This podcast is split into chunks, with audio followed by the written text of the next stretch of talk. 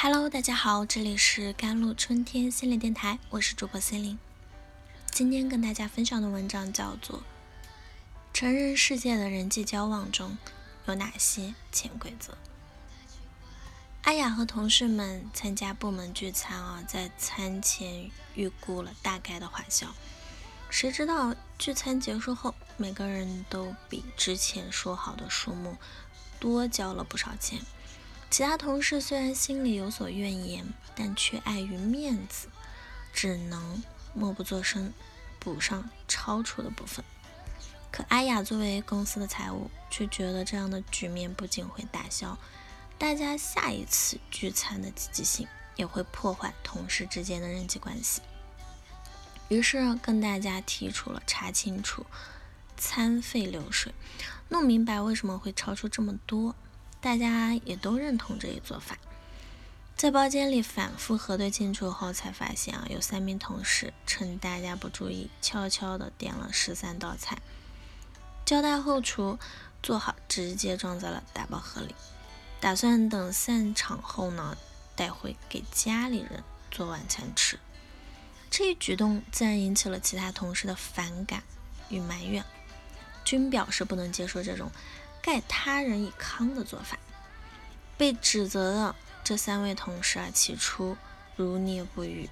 后来居然跟其他同事发生了激烈的言语冲突，为自己不断的辩解，认为餐费是大家均摊的，并没有很多。当晚聚餐最终在激烈的争吵声中散去。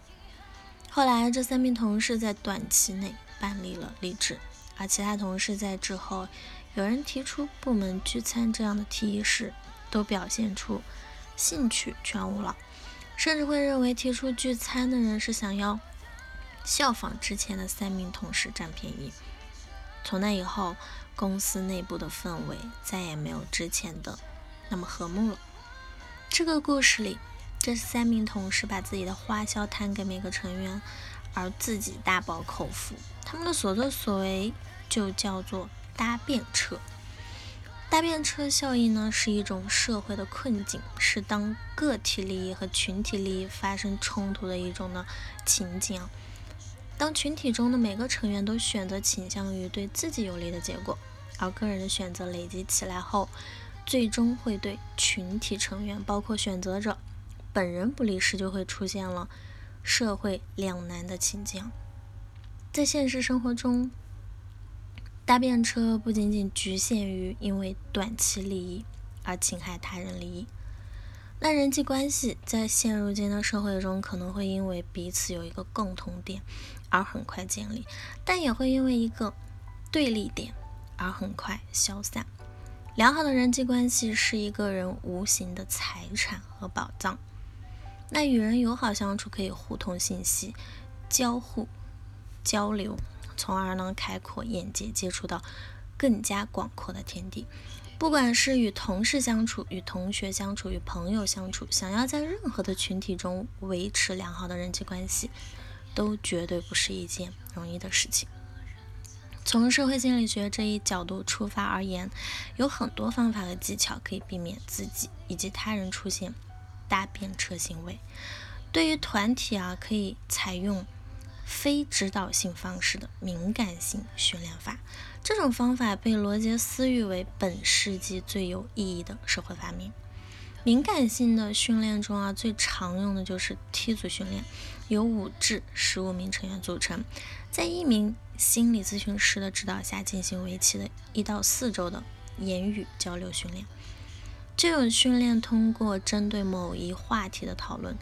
引导小组成员间的平等。真诚的对话，将自己的想法坦率地展示给其他成员，撕去角色的伪装，进而提升彼此间的信任感。在这种氛围中，不仅能使小组成员间的粘连度啊，它增加了，增进了成员对群体的认同水平，也会让我们自己的个性变得更加的包容。真正向高水平发展，除了小组训练外，还可以通过改变奖惩制度，比如之前某高校推出的在洗手间设置需要刷卡领取卫生纸的机器，用以减少浪费纸张的行为。这一方法就运用了个人主义的奖惩结构啊，清晰的划定了每个人的责任，并且让人们为自己使用的公共资源按量付费。发达社会的一个基本特征就是社会的循规蹈矩啊机制。意思就是，人们的行为在成交的法律以及不成交的道德约束中，向高度文明规范化了。在成人的世界中存在的潜规则就是，没有人会接纳利己的行为，不管最终造成的结果是损人还是损物啊。尽管为了自己的利益最大化做出选择的行为无可指摘。